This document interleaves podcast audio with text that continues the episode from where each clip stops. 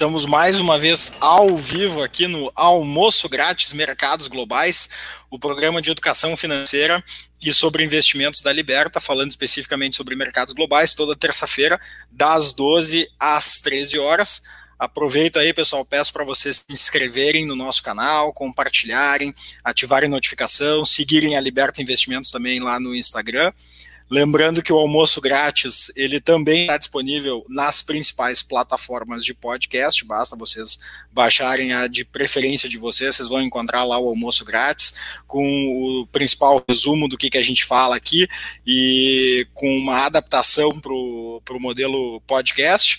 O nosso programa, como vocês sabem, é 100% educativo, a gente não faz nenhum tipo de recomendação de investimentos. A ideia aqui é trazer ensinamentos, trazer ideias, trazer conhecimento para vocês que estão pensando em investir ou já investem no mercado porque cada um de vocês tem o seu perfil, tem as suas necessidades, tem os seus objetivos, por isso que a gente deixa na descrição um link para vocês acessarem lá o site da Liberta, abrirem conta ou transferirem a conta se já tem uma conta na rede XP, ou falarem com os nossos assessores sobre investimentos.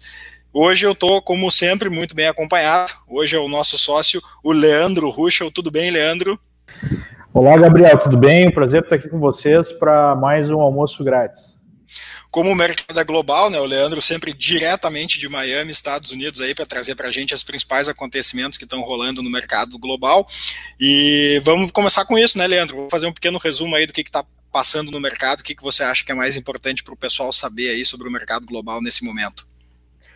Bom, tem uma série de, de movimentos aí acontecendo que são complexos e muito interessantes, né, determinantes aí é, para o comportamento do mercado, tanto nos Estados Unidos é, quanto no Brasil, enfim, no resto do mundo. Né? É, a gente está vendo aí a discussão de mais uma rodada de é, é, cheques, né, enfim, benefícios que o governo americano vai oferecer a, aos seus cidadãos, a, aos seus empresários e assim por diante. Nós já tivemos é, quase 2 trilhões de dólares né, em benefícios e podemos ter mais um trilhão de dólares aprovados esta semana. É, essa é a tônica no resto do mundo. Né? A Europa aprovou um pacote também de praticamente um trilhão de euros, se for somar todos os benefícios diretos e indiretos. É, o próprio Brasil está né, tá oferecendo aí é, é, cheques ou né, bolsas para as pessoas poderem fazer a ponte aí durante esse período de quarentena, de lockdowns, enfim, de não funcionamento da economia.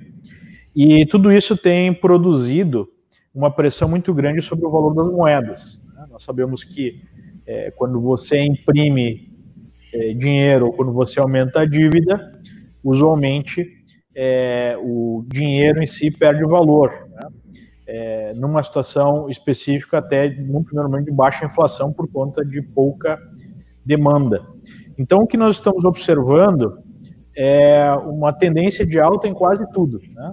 Tirando talvez os mercados emergentes, que estão numa tendência de alta não tão forte, se for comparar com o movimento do, do último ano. Né? Os mercados emergentes, como o Brasil, ainda não chegaram no topo histórico, mas vários mercados já ultrapassaram o seu topo histórico pré-crise, o que não deixa de ser uma loucura, né? Porque hoje o mundo está muito mais endividado, o PIB talvez tenha a maior retração nos últimos 100 anos é, no mundo, é, e nós vemos ativos sendo negociados a preços maiores do que antes de toda essa crise gigantesca. Né? É, e o que explica esse movimento é exatamente essa intervenção dos bancos centrais, dos governos pelo mundo. A questão toda que fica é a consistência disso o que me parece é que é uma corrida para as pessoas buscarem proteger o valor dos seus recursos, utilizando até mesmo ações como uma reserva de valor. Agora, o que realmente está brilhando, né, não só no sentido é, é, metafórico aí, no sentido real, é o ouro que rompeu a sua máxima histórica e outros metais preciosos vão fazendo o mesmo movimento.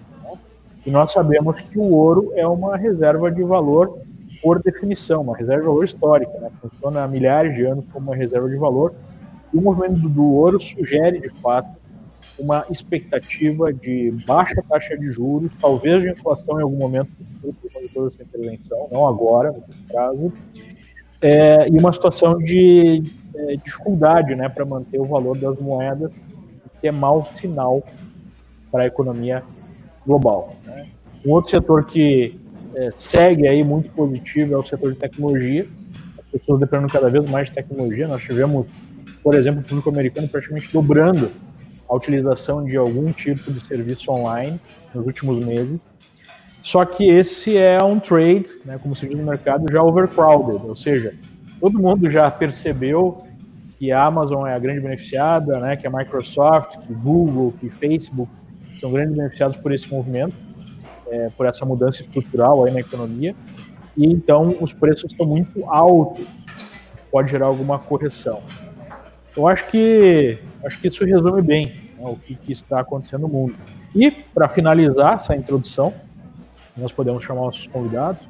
É, nós temos o grande driver pouca gente não está falando, mas talvez isso esteja por trás da desvalorização do dólar frente a outras moedas nas últimas semanas, que é a eleição aqui nos Estados Unidos que está batendo a porta. Né? A eleição é logo em novembro, as campanhas estão demorando a começar por conta da epidemia, ainda não foram feitas convenções finais para escolher os candidatos. Você sabe que o candidato vai ser o Trump.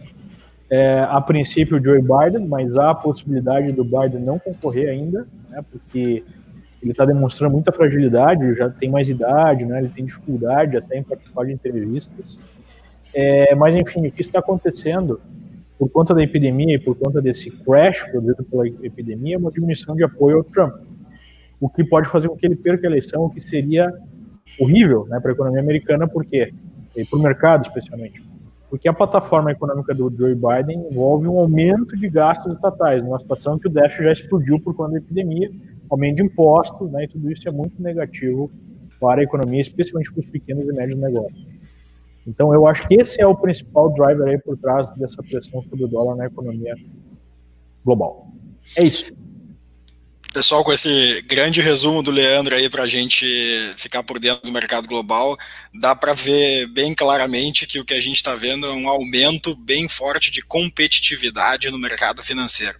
Né? Você não vai conseguir é, investir, você não vai conseguir de forma alguma ter sucesso no mercado financeiro num ambiente como esse sem você ter muita preparação, sem você ter muita resiliência, sem você ter muita dedicação, sem aprender bastante, entender Uh, os pormenores, porque, obviamente, além de ser um cenário complexo, a gente está falando de um mercado competitivo. E como todas essas características são necessárias para o investidor, a gente resolveu fazer um programa um pouco diferente hoje e trazer para falar pra, com a gente pessoas que desempenham essas características, que trabalham essas características todos os dias, às sete da manhã, acorda cedo, dorme tarde, vai lá, se prepara, Uh, treino, faz, faz, faz conversa com, com uma equipe enorme de gente profissional para ajudar a melhorar o seu desempenho, que são dois jogadores de um dos esportes mais competitivos que existe, que é o basquete. Então a gente está aqui hoje com o Léo Demetrio. Tudo bem, Léo? Como é que você está? É, gostaria de agradecer a oportunidade de estar compartilhando um pouco da minha experiência e contando um pouco da minha trajetória no basquete. Tudo certo aí, vamos trocar aí essa, esse bate fazer um bate-papo aí bem, bem legal aí. Valeu. E e com o Dimitri Souza, que também é jogador da seleção brasileira de basquete. Tudo bem, Dimitri? Opa, tudo bom? Boa tarde, boa tarde a todos. Gabriel, Leandro, Léo. Vamos, vai ser uma conversa muito produtiva, com certeza. Pessoal, prazer enorme ter vocês aqui com a gente. Eu vou começar fazendo a primeira pergunta. Então, queria antes da gente da gente falar de, das características e das habilidades que vocês trabalham no dia a dia, contem aí um pouco para o pessoal das histórias de vocês. Como é, quem, é, quem é o Léo Demetrio, quem é o Jimmy Souza, nem todo mundo acompanha basquete aqui no mercado financeiro. Então vamos contar um pouquinho aí da, da, história, da história de vocês para a gente depois ir falar um pouco mais sobre essas características que vocês trabalham todo dia. Vamos começar com o Léo aí. Conta um pouquinho da tua história, Léo, para a gente. Bom, é, eu sou ala pivô do Flamengo da seleção brasileira. E a minha trajetória né, no basquete, eu comecei no Colégio Militar de Curitiba, é, tinha 11 anos. É, eu acho que uma história legal assim é que aqui no Brasil todo mundo meio que joga futebol quando é mais novo e eu também não fui diferente. Eu era goleiro do time do colégio e daí fui crescendo, me destacava pela altura e fui convidado pela professora Fabiola para é, fazer parte do time de basquete do colégio. E daí eu fui treinando, melhorando, me destacando, e daí eu cheguei na seleção brasileira sub-15, é, categoria de base, a gente disputou o Sul-Americano na Colômbia, a gente ficou em segundo lugar, e daí depois fui para São Paulo, e daí já também consegui aí seguir a minha trajetória é, na categoria de base. Depois eu fui para a Seleção Brasileira de Desenvolvimento Olímpico em São Sebastião do Paraíso, é, até lá em, em, Paraíso eu conheci o Jimmy, né? A gente teve uma passagem, é, com um período junto ali na Seleção Brasileira Sub-17. Depois teve a Seleção Brasileira Sub-18, a gente jogou o Mundial Sub-19. É, e depois eu estava no Minas Tênis Clube jogando NBB e fui pro tive tive uma oferta de um clube da Espanha, foi Lambrada, que joga a ACB, que também é uma liga super respeitada. E fui para a ACB Joguei três anos na Espanha e joguei na Itália. E daí agora nesse último ano eu tive uma proposta do Flamengo para retornar ao Brasil. E bom, já nessa, nessa primeira temporada aqui no Flamengo a gente ficou em primeiro lugar no NBB e conseguiu a vaga inédita para a Champions League. E agora a expectativa é grande, né, de estar tá voltando e retomar os treinamentos para a gente continuar e dar sequência e conseguir esses títulos aí para a nação rubro-negra. Muito bacana. Tá contigo, Jimmy. Conta aí um pouco mais pro pessoal. Quem é o Jimmy Souza? Currículo é grande, hein? Difícil, difícil. Eu tenho currículo grande, mas é, eu sou o Dimitri, sou jogo de lateral, ala. É, sou de São Paulo. Comecei a jogar basquete muito cedo. Minha família inteira, meu tio, meu pai, meu irmão foram jogadores, então eu já nasci com a bola de basquete na mão. E comecei o processo normal de você fazer escolinhas, categoria de base, e comecei a me destacar muito. Eu jogava no Círculo Militar de São Paulo, é, teve um destaque muito, um destaque muito grande, é, conquistei títulos e tive a oportunidade de sair do Brasil muito cedo. Eu fui para a Itália com 14 anos e fiquei lá até os 19 e tive uma carreira muito boa lá também nas categorias de base, tive é, oportunidade de conviver com profissionais que jogavam mais alto nível na Europa. E depois que eu terminei a categoria de base, eu, eu vi que eu tinha que fazer uma escolha entre estudar e, e jogar profissionalmente, e eu não estava tão pronto para fazer essa escolha. E a primeira opção que me veio em mente foi ir para os Estados Unidos, que lá você consegue é, manter um nível alto de basquete, jogando um basquete universitário, e ao mesmo tempo, né, você pode pegar um diploma. E eu fiz isso, fiz é, essa escolha, fui para os Estados Unidos, fiquei cinco anos, me formei, e em 2018, e depois voltei para a Itália para jogar agora como profissional. E terminei minha segunda temporada lá, e no momento estou tô no mercado para decidir se eu fico no Brasil ou se eu retorno para mais uma temporada na Europa. É, o, o, nosso objetivo aqui, pessoal, e por isso que a gente convidou né, o Léo e o Dimitri, é mostrar para vocês as similaridades que existem entre a atividade, né, que é altamente competitiva no mercado financeiro, e de um esporte de alta performance, né? E aí eu faço uma pergunta já para os dois. É, que envolve o seguinte: quais as características que vocês acham importantes para conseguir alcançar essa alta performance? Né? Quais são, qual é o segredo aí é, é, dessa, desse sucesso de vocês, dessa carreira? O que, que vocês tiveram que desenvolver né, para conseguir alcançar esse resultado? Essa seria a primeira pergunta, aí podemos começar pelo Léo. É, eu acho que são, são vários fatores, né? Uma carreira é, de sucesso ela é construída no dia a dia e eu acho que o importante está o trabalho, sempre o trabalho que é, vai respaldar é, todos os resultados. Então, é, você tem que ter uma disciplina muito grande e persistência também. Todo dia você tem que estar tá querendo melhorar, é, você tem que acordar, ter muito foco também, saber os seus objetivos e trabalhar para isso, né? Eu acho que é, não tem muito segredo, a receita do bolo está aí. Todos os grandes é, vencedores, os grandes, grandes atletas, né? sempre tocam muito, nessa, falam muito nessa parte né, do trabalho duro e eu acredito muito no trabalho, então acho que o principal é o trabalho, você está todo dia é, focado para realizar o seu melhor e ser um pouquinho melhor do que o dia anterior.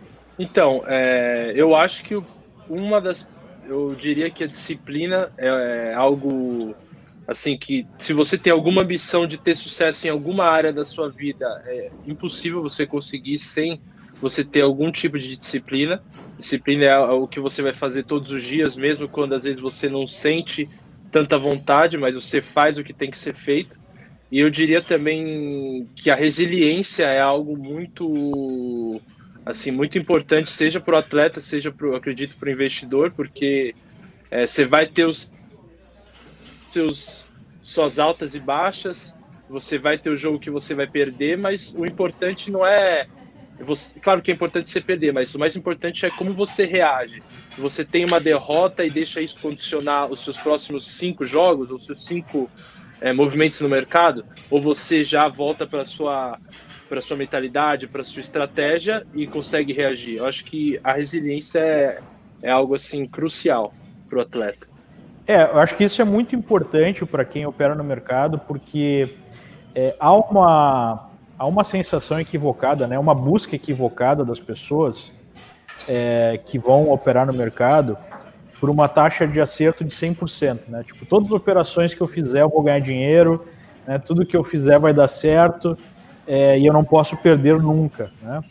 Eu acho que tanto no mercado quanto na atividade que vocês desenvolvem, né, no basquete ou qualquer outro esporte, é, talvez o maior segredo seja saber perder e, e utilizar a derrota, né, no caso do mercado, um prejuízo numa operação, para aprender. É, por que, que exatamente isso aconteceu, onde é que eu errei, o que, que eu posso fazer melhor, né? Porque a nossa, a nossa característica natural como seres humanos é varrer para baixo do tapete qualquer experiência negativa porque ela é dolorosa. É doloroso ter um prejuízo, ter uma perda, perder um jogo, enfim. É, é, fazer um erro né, que compromete a equipe naquele, naquele jogo. São coisas que podem gerar até é, um ciclo né, negativo que vai, você, vai fazer você perder a sua autoconfiança, aí você vai ter dificuldade novamente jogar bem ou operar bem, aí você vai cometer novos erros, e aí é, esporadicamente você pode até mesmo é, parar né, de operar ou sair do, do jogo, sair do time, do time principal e para reserva, enfim. Então, talvez esse seja um dos pontos mais importantes que o trader de sucesso ou o jogador de sucesso precisa trabalhar, né? Utilizar a derrota, utilizar o erro, utilizar o prejuízo como uma possibilidade de aprendizado, aprendizado técnico, né? e aprendizado emocional. Tipo, como é que você vai lidar com aquela situação é, desconfortável? Né? É, eu considero talvez isso mais importante do que aprender é, a, a, vencer, né? que é aprender a, a, a, passar por cima aí dos erros. Mas eu queria entender de vocês, para a gente deixar mais claro aqui o que, que significa a palavra disciplina, como é que é a rotina de vocês no dia a dia? Né? Como é que é a rotina aí quando vocês estão é, numa temporada, jogando. Como é que funciona a, a rotina de um atleta profissional de basquete? Bom, é, a rotina a gente começa já todo tudo assim por trás assim tem um estudo assim até a qualidade do seu sono é, você tem que estar sempre é, descansando bem então é muito importante. Daí, quando você acorda também, você vai tomar um café, mas daí tem toda a sua dieta, tem que seguir todas as orientações é, de um profissional qualificado, no caso, nutricionista. E, bom, você tem que ter disciplina, chegar no horário, fazer os exercícios preventivos é, antes do treino, para você estar se preparando e desempenhar melhor, é, fazer o seu melhor jogo. Daí você vai para o treino. É, também tem que estar tá suplementando, é, cuidando do, do, corpo, treinando com alta intensidade para estar tá melhorando, né? E também sempre tentando ser, tipo, falo assim, uma esponja, assim, para adquirir o máximo de conhecimento possível com essa troca de informações com seus companheiros e com o treinador. E, bom, todo, essa, todo esse preparo to, todo, é, não adianta você só se preparar se você não chegar na hora do jogo e não performar bem. Então, aí que entra muito a parte psicológica, assim, é, que você tem que estar tá, é, muito focado e ter muita confiança no seu trabalho. Se você trabalha todo dia, é, eu acho que aquilo te dá mais confiança e você chega no jogo, você está pondo em prática, né, todo esse trabalho, todo é, todo esse esforço que você teve é, na semana de treinamentos e você chega no jogo e performa bem. E o objetivo é sempre você ir atrás da vitória e fazer o seu melhor jogo, né? Então, vou Quer já... adicionar alguma coisa? Sim, complementar. Na, re... na realidade, a minha rotina, como a do Léo, como a de 90% dos atletas, é muito similar, né? Então, é, talvez algum tenha uma, uma rotina diferente, ah, prefere comer uma coisa diferente, ou tem alguma rotina para começar o treino diferente, mas mais ou menos é, é isso. O atleta tem que ter um desafio diário, tem que ter um estudo por trás do que você faz, não é só, ah, vai lá e treina cinco horas todo dia. Não. Você tem que ter o treinamento correto, você tem que ter o, o sono correto, é, a nutrição, você tem que ter um trabalho 360 graus para você poder performar no alto nível. E, Não é só no treino, disso, fora do treino também tem que cumprir uma disciplina. Exi existem todas essas áreas e na área do atleta existe também a pressão é, de fora, né, exterior, porque você joga em times de camisa. O Léo, por exemplo, joga no Flamengo, que é a, uma das maiores torcidas do mundo. Então, você vive. É, assim, tem muitos olhos é, voltados a você. Você tem que manter uma rotina, você tem que respeitar é, a rotina do atleta. Você não pode ficar. É, tendo uma vida de uma pessoa normal, você tem que demonstrar que você é um profissional em todos os momentos do seu dia e saber lidar também com as, é, as pressões das derrotas. Então tem um equilíbrio total dessa área que o atleta tem que ter, interior e exterior. E como é que é para manter a disciplina, né? Vocês são jovens, a galera gosta de festa, gosta de bebida, enfim. É, como é que vocês lidam com essa questão de eventualmente se privar de algumas coisas? Bom, eu acho que é, são escolhas, né? A partir do momento que você está no alto rendimento, você tem que performar da, da melhor maneira possível para alcançar seus resultados, você tem que escolher ser o melhor. Então, é, cada escolha que você faz, cada detalhe, vai ter um reflexo no, no seu desempenho. Então, é, e que entra muito a disciplina, você tem que é, fazer as escolhas e ter a disciplina para se manter focado todos os dias. E, bom, é, para mim, assim, acho que não tem emoção maior do que você chegar no final da temporada e erguer a taça de campeão e gritar com a torcida, com seus companheiros e ter o resultado, né, ter a colheita de um, um bom trabalho. Olha que legal essa história, né? Porque eh, a gente tem muitos investidores aqui que eles eh, dão o primeiro passo, o cara começa, monta o seu plano de investimento, pensa lá, ah, meus objetivos são esses, quero chegar em tal lugar. Então o cara começa o jogo, né? Como se fosse aquele cara, ah, decidi que eu vou entrar no jogo, agora eu entrei no jogo e aí bate a ansiedade.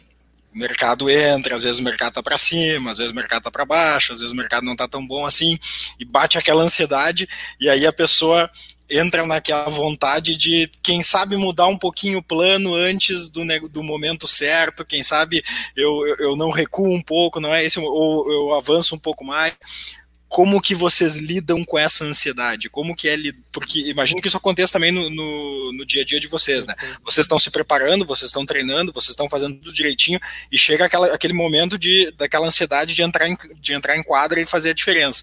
Como é que vocês lidam com isso? é como diria a... o só para só para lembrar, né? Como diria o Rock Balboa, o plano funciona até o primeiro soco, né? Então você levar o primeiro soco. Vai lá, Dimitri. Com certeza. Eu acho que é, é aquela. Existe uma linha, né? Aquele meio que você tem que seguir o seu plano, mas você também tem que ter, assim, agilidade de adaptar quando as situações não forem como você esperava. Eu acho que a, na questão da ansiedade, o que tranquiliza o atleta é, é, o treinamento, é a preparação. Se você está fazendo algo que você não está preparado, que você não fez milhares de vezes, que você não estudou, que você não sabe todo o movimento por trás, você realmente vai ficar nervoso, porque tem milhares de pessoas olhando, é, existe uma pressão de, pô, dinheiro envolvido, é, é muita coisa. Então, você tem que estar tá no momento é, de, de você fazer um arremesso, de você decidir uma partida só seguindo. Você tem que estar tá fazendo o mesmo movimento que você já fez milhares de vezes e você tá bem sereno que tudo que você tinha que treinar, você treinou. agora é o momento que você tem que performar. Uh, tem um aspecto também importante né, em relação à a, a, a, rotina que a gente pode trazer aí, acho que é importante a gente mencionar para os nossos espectadores, é, que no mercado financeiro é muito fácil não ter rotina. Né? Como vocês estão dentro de uma estrutura de um time, uma estrutura profissional, essa estrutura já exige essa rotina, né? você não tem muita escolha. Então você vai ter que seguir aquilo que o time falar, aquilo que o treinador falar, aquilo que a equipe técnica falar, né? porque senão você está fora. No mercado financeiro, não tem um técnico, né? não tem uma equipe é, organizando a sua vida, ou te cobrando, né? ou fazendo você entrar na linha. Então, no mercado financeiro, é um desafio a mais criar né, essa disciplina por você mesmo. É, então, é, não é legal você operar de qualquer forma, sem um plano, sem um dia a dia, né? A galera às vezes vai para frente do computador de pijama, né? É, enfim, não, não, não leva muito a sério aquela atividade, não tem uma hora específica para sentar, para analisar, para fazer as operações, é, e isso acaba gerando uma confusão e uma falta de disciplina natural. Então, é a rotina por si só já gera um foco maior na atividade, já gera um respeito maior pela atividade e aumenta a chance de sucesso. Né? Então a rotina pela rotina já ajuda. Agora, é, o que eu queria perguntar para vocês é, em relação a, a, a, essa questão da rotina e a questão né, do, da busca pelo sucesso, o que, que, está além daquilo que, que a gente já imagina, né, que é o treino e tudo mais? Sempre tem é, aspectos, como a gente falou, psicológicos, emocionais, que são muito é, importantes. Há algum trabalho nesse sentido que vocês fazem ou algo que vocês desenvolvem por vocês mesmos? É, algum tipo de busca por uma atividade né, filosófica, enfim, é, espiritual, religiosa? Eu sei que muitos atletas desenvolvem isso. Vocês é, têm algum algo a falar nesse sentido? Começando aí pelo Dimitri. Bom, é, como... Pode ser o Léo. Pode ir, Léo. Pode ir, pode ir, pode ir. Ah, pode não, ir. beleza. Então, é, nesse sentido, assim, é, eu tenho muito essa parte da. Eu gosto bastante de meditar, assim, eu acho que você separar ali um tempo, assim, do seu dia, você meditar e analisar, né, você ver o seu interior, assim, alinhar seus pensamentos, eu acho que isso é muito importante, assim, para o atleta, assim, porque é, às vezes a gente também entra numa rotina e a gente tem que estar tá trabalhando sempre é, eu costumo falar assim que é, como jogador a gente é a nossa própria empresa, assim, então a gente tem que estar sempre se cuidando e se destacando assim e ter essa, ênfase assim também é para o seu lado assim interior, assim você tem que estar sentindo bem e nisso eu acho que entra muita meditação, assim eu gosto também de meditar, assim eu acho que vem muito para somar com isso que você falou, assim tipo é, para mim me ajuda bastante assim. Legal, ótimo. É, então, porque questão de rotina, eu, ao mesmo tempo que é verdade que o atleta tem uma rotina de treinadores, de, de clube, é, só que se você tem alguma pretensão de, de se destacar, de ser alguém valorizado no mercado, você tem que fazer a mais. Então, ao mesmo tempo que o atleta já tem uma estrutura para ele, ele treinar, para ele fazer as coisas, ele tem que criar, como o Léo falou, uma empresa ao redor dele tem que ter uma pessoa que cuida da sua parte física por fora, a nutrição, um trabalho psicológico. Existem várias áreas que você tem que estar tá desenvolvendo e tem que estar tá adicionando a sua rotina personalizada. Então, uhum. acho que é, é isso que é legal. Cada um tem alguma particularidade do jeito que, que, que faz a rotina, que foca talvez uma pessoa foca na área mais física, outra pessoa mais na área mental e, e você vai achando equilíbrio, né? Conforme você vai crescendo na sua carreira, é, você vai fazendo, você vai entendendo quais são as áreas que você precisa melhorar, quais são as áreas que você realmente tem que dar foco, porque são as coisas que, que te valorizam no mercado, entendeu? Uhum. Legal. Não sei se vocês chegaram a ver aquele documentário do, do, do Michael Jordan, do Chicago Bulls, né? Inclusive é uma sem dúvida, dica. Sem dúvida, sem dúvida. Né? Eu acho que em, em português é, traduziram como arremesso final, está disponível no Netflix. É, o que me chama a atenção ali é o seguinte: você tem ótimos, excelentes jogadores, né? É, porra, só aquele time do Chicago Bulls, né? Eu lembro quando era adolescente, acompanhei alguns campeonatos. É, são, são times fantásticos com excelentes jogadores, assim, caras muito fora da curva. Mas dentro desses fora da curva, tem o Michael Jordan, que é o fora, fora da curva, né? O cara realmente extraordinário, que nasce um a cada é, X anos. O que, que vocês acham que faz um cara ser o Michael Jordan, né? O que que... É, qual é que é a, a diferença, né? É, dentro já de um ambiente altamente competitivo, de um ambiente extraordinário, esse cara ainda é o cara que se destaca. É, qual a opinião de, de vocês? Eu acho que é, é, você tem que olhar é, como uma profissão, como uma pirâmide. É vai afunilando. Conforme você vai subindo o nível. Ah, meninos que começam a jogar na categoria de base, que vão jogar profissional, que jogam profissional realmente em alto nível. Então, aí você vê, já os que estão aqui em cima tem o, o, o topo, né? Que seria o Michael Jordan, que seria o LeBron James, seria o Kobe Bryant, que são caras que têm uma mentalidade assim. É de, acho que o que separa eles realmente, além do. Eles são a combinação de um talento fora do normal e uma mentalidade fora do normal. Porque existem caras que são tão talentosos quanto eles, só que não tem o mesmo destaque, a mesma constância de você fazer 15, 20 anos sendo dominante. Então, o que realmente eles já são é, superdotados, trabalharam muito, mas o mindset, o jeito que eles encaram o, o jogo ou a vida, separa eles do resto, né? É, inclusive em relação ao Michael Jordan, que me chamou a atenção no documentário é que ele transformava tudo numa grande disputa. Sim, tipo, até, sei lá, bater figurinha ali, já queria apostar dinheiro, já ficava bravo se perdia. Todo lugar, toda situação que ele estava envolvido era uma disputa. Você chegou a ver esse documentário, Léo?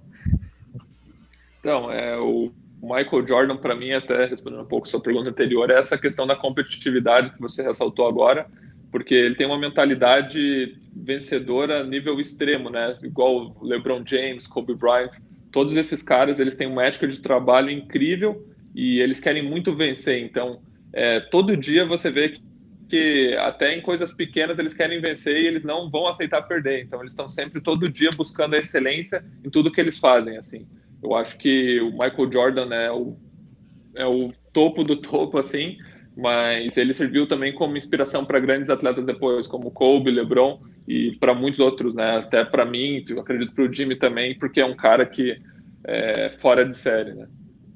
É, e aí tem um aspecto também que tu vê que o cara não dá, não dá pra dizer que o cara assim é bonzinho, né? É, é. Ele tinha uma postura assim bem agressiva diante né, dos competidores, enfim, xingava os caras dentro da quadra, enfim, tem um é. limite é. também, né? Tipo, parece que ele é no limite ético até mesmo em alguns pontos, mas a, competi a competitividade dele era tão extravasada que não tinha como não ser assim, né? É impressionante uh, o documentário ele fazia realmente o que, o que era preciso para vencer, né? Assim, não se, ele não se importava que ah, você vai ficar magoado. Ele falou: não, você tá no meu time, você vai treinar do jeito que eu quero, entendeu? Se você não quiser, vai jogar em outro time. Então, é, tem uma, tem uma passagem até que ele chega para um companheiro e xinga tanto cara que o cara dá um soco nele. Ele, ele, é, não, acho que fala, o, o, era isso que eu esperava de você, agora você acho que o, ele xingou o Michael e o Michael socou o cara. Eu é. acho que foi isso. Acho que não, mas, isso. Michael, mas ele socou o Michael depois do Michael ficar incomodando ele sistematicamente, que não testava, que, né, que, enfim, que ele não dava tudo.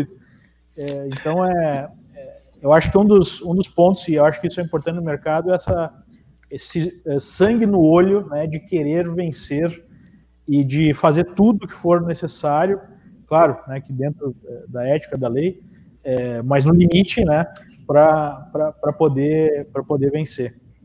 É, agora, eu, vai, lá, vai lá, Gabriel. Deixa eu, deixa eu uh, fazer uma relação aqui com, com um ponto que a gente estava falando antes dessa, de, dessa história do Michael Jordan, que é fantástica, né? Só o documentário tem acho que umas 10, 20, 30 passagens uh, sensacionais. Mas o Léo tinha comentado bastante sobre como é, cada vez mais a gente tem profissionais uh, tanto acadêmicos quanto gente uh, muito tecnicamente qualificada, dando suporte para o trabalho do, do, jogador de basquete e nas outras áreas do, do, do esporte. É, muitas das pessoas que nos procuram aqui, que abrem a sua conta, clicam aqui no link que a gente deixa na descrição, abre a sua conta, transfere a sua conta, o pessoal ele já começa a utilizar softwares, começa a utilizar é, ferramentas que o mercado financeiro disponibiliza para elas melhorarem o seu desempenho, para elas entenderem o seu desempenho, aprenderem onde que elas estão acertando e onde que elas estão errando. E minha pergunta para o Léo e para o Dimitri é o quanto que essa parte de softwares e ferramentas de dados é, entrou dentro do esporte para valer, principalmente depois daquela revolução que o pessoal fez no beisebol, lá na virada do, do, dos anos 2000, é, como que isso entrou no basquete, como que, que, isso ajuda vocês, como é que vocês lidam com essas ferramentas aí no dia a dia? Podemos começar é, com o Léo. Cada vez mais, bom, cada vez mais é, esse estudo do, das informações, né, essa análise assim dos jogadores e dos times, né? A gente sempre antes dos jogos a gente tem uma análise completa dos adversários, do, do time adversário de todos os jogadores, análise tática, técnica, individual também. E a gente sabe que é muito importante assim você ter todas as informações para você poder tomar uma melhor decisão.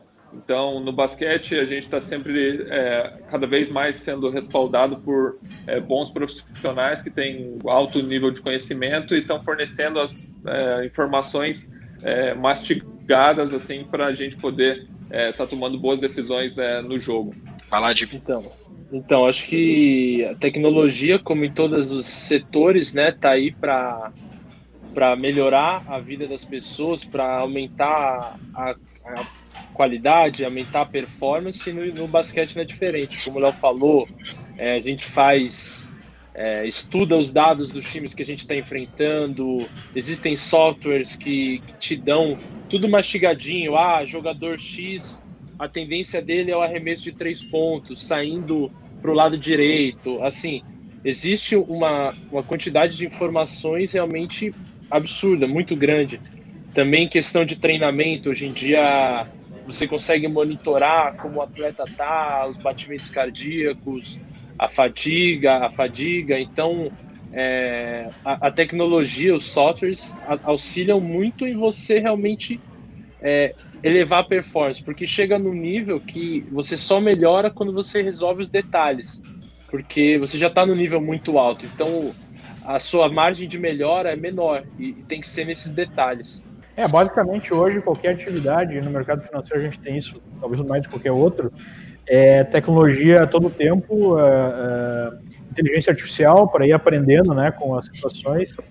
É, eu vi esses dias um programa mostrando como os times da NFL é, utilizam sistemas extremamente complexos, tanto é que o, o um dos times está é, colocando servidores na, no próprio estádio para fazer processamento é, mais rápido em tempo real da, enfim, né, da, da, tecnologia que eles desenvolveram de inteligência artificial. Eles têm uma equipe hoje dentro do time para desenvolver isso, não é uma, um software terceirizado, como é na maioria dos times. Enfim, acho que isso é, é mais um aprendizado que a gente pode trazer é, para o mercado.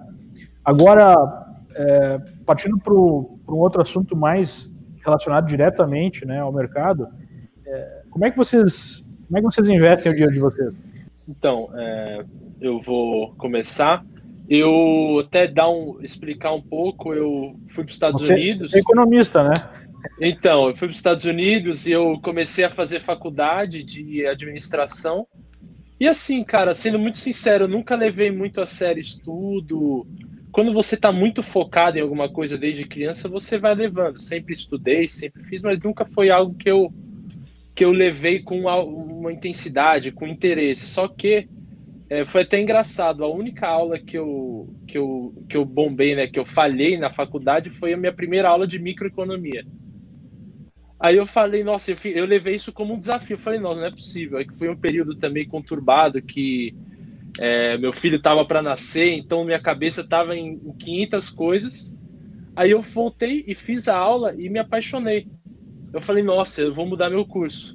Eu gostei disso, pela primeira vez na minha vida. E eu mudei, passei e, tipo, caí de cabeça, né? Me formei, é, continuo é, fazendo cursos, é, consumindo conteúdo. É, então, eu como eu falei, eu me formei há dois anos e, e, e eu, então eu estou na carreira profissional há pouco tempo. Então eu estou construindo agora, eu estou no processo de construir a minha reserva de emergência. Então é, eu estou fazendo investimentos super seguros, renda fixa, é, porque nesse momento assim ainda mais de alta incerteza você sempre, eu, eu, acho que é o momento de ter mais cautela, pelo menos no meu momento da carreira. Mas no futuro pretendo, claro, é, expandir, fazer uma carreira, uma, uma carteira mais é, diversificada. Legal. E você, Léo, como é que investe o seu dinheiro? Bom, eu ainda estou muito também nessa parte assim de adquirir conhecimento. Eu acho que é, cada vez mais é, tem mais pessoas buscando adquirir esse conhecimento para poder estar tá investindo dinheiro da melhor maneira possível. Mas eu também estou bem, assim, posso falar assim, é, que eu estou adquirindo conhecimento. Até minha mãe ela se formou em economia também, mas bom, é, eu acho que a gente tem que estar tá sempre querendo é, diversificar e estar tá se informando para tomar boas decisões. É, é, como você falou, Dimitri, também Léo, né? Acredito que seja o caso é, quando você tem uma atividade específica, é mais difícil é, operar né, de forma profissional numa outra atividade. E cada vez mais o mercado requer que você tenha uma abordagem mais profissional, porque é um mercado muito complicado. As taxas de juros hoje são extremamente baixas, né, então é, coisas que antigamente davam algum retorno, hoje dão um retorno muito mais baixo. Então você tem que aprender de maneira inteligente a tomar certos riscos a produzir uma carteira mais diversificada. Né? Por isso que é, esse trabalho que a gente desenvolve na, na Liberta, né, é, pode ajudar as pessoas como vocês ou de diferentes profissões a ter alguém né, direcionado para fazer aquilo que precisa ser feito nos seus investimentos, claro, com a participação de, de cada investidor, é, mas hoje é muito difícil você conseguir investir sozinho de forma profissional, a não ser que você tenha bastante tempo né, é, para fazer essa, essa atividade. Não é mesmo, Gabriel? É isso aí. Eu até vou aproveitar a deixa aí do Leandro para mostrar para o pessoal que está nos assistindo aí. Uh, o Jonas vai colocar na tela o nosso, nosso site aqui da Liberta Investimentos, onde o pessoal pode, acessando aqui libertainvestimentos.com.br, o pessoal pode clicar aqui, fazer a abertura da sua conta ou a transferência da sua conta, se já tiver uma conta na rede XP, mas principalmente tem acesso para pessoal, depois de fazer esse primeiro passo aqui, tem acesso à nossa área de educação, que é uma área nova, onde a gente coloca aqui inúmeros conteúdos disponíveis para o pessoal que é nosso cliente, pode assistir o almoço grátis diretamente na plataforma, pode acessar algumas entrevistas e pode também fazer alguns dos nossos primeiros cursos para quem está começando, para quem ainda está na primeira fase, está aprendendo. Tem, tem uma série gratuita do Fernando Urrich aqui, tem a jornada do trader para quem quer começar a operar no mercado financeiro, uma parceria que a gente fez com o pessoal da LS, tem o legado financeiro do Stormer.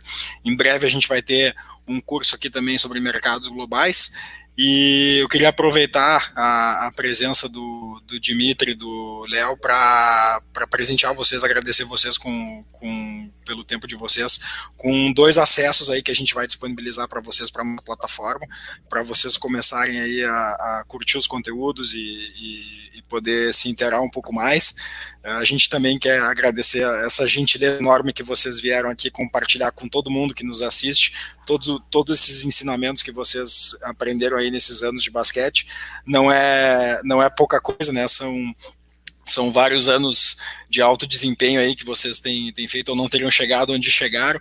Então a gente queria agradecer vocês uh, compartilhando com esse conhecimento aí que no final do dia é o nosso propósito, né? Ajudar as pessoas a investir melhor seu dinheiro e, e a terem alto desempenho também na, na parte financeira, não só na, nas suas carreiras. Queria deixar um tempo aí para vocês fazerem as palavras finais de vocês aí. A gente está chegando no final aqui da transmissão agora. Pode ah, começar vou... aí, Não, é agradecer aí, né? É, o bate-papo aí, eu achei que é, foi bom compartilhar um pouco da minha experiência, um pouco da, da minha trajetória e, bom, é, continuar focado aí e bem preparado aí para os próximos desafios. Valeu. Eu queria agradecer né, ao pessoal da Liberta por dar essa oportunidade aqui para a gente estar tá contando um pouco da nossa trajetória, conversando né, sobre esse esporte maravilhoso que é o basquete, também o mundo dos investimentos, que para mim é, é, tão tão interessante quanto, né, algo que é tão importante para minha vida e, e é isso. Eu agradeço mais uma vez, espero que a gente tenha conseguido passar um conteúdo legal para o pessoal que está assistindo, que realmente existe muitas similaridades entre os dois mundos. E se você executa com disciplina, foco e, e, tem resiliência, você pode ter sucesso. Legal, como diria o Tiger Woods, né? Quanto mais eu treino, mais sorte eu tenho. Então, é, é, creio que há, como eu disse no começo do programa, grande similaridade mesmo né, entre esporte de alta performance e mercado financeiro, altamente competitivo, né, dependendo aí de capacidade técnica, barra controle emocional, é, barra um aprendizado é, contínuo, né, barra muita energia para buscar é, a vitória. Talvez a única diferença em relação ao basquete é que é um time né, e não uma pessoa. No, no, no mercado você está ali, na verdade, lutando contra você mesmo, né? mas mesmo no time cada um está lutando ali contra você mesmo, né? contra ele mesmo, na, na sua, nas suas limitações, eh, nas suas reações emocionais. Então é sempre muito muito legal esse papo. Então eu agradeço demais aí ao Léo, ao Dimitri. Acho que foi muito bom para os nossos espectadores e desejo aí a vocês muito sucesso aí na carreira de vocês. grande abraço. Valeu. Muito obrigado. Um abraço, Obrigado, Leandro, Gabriel.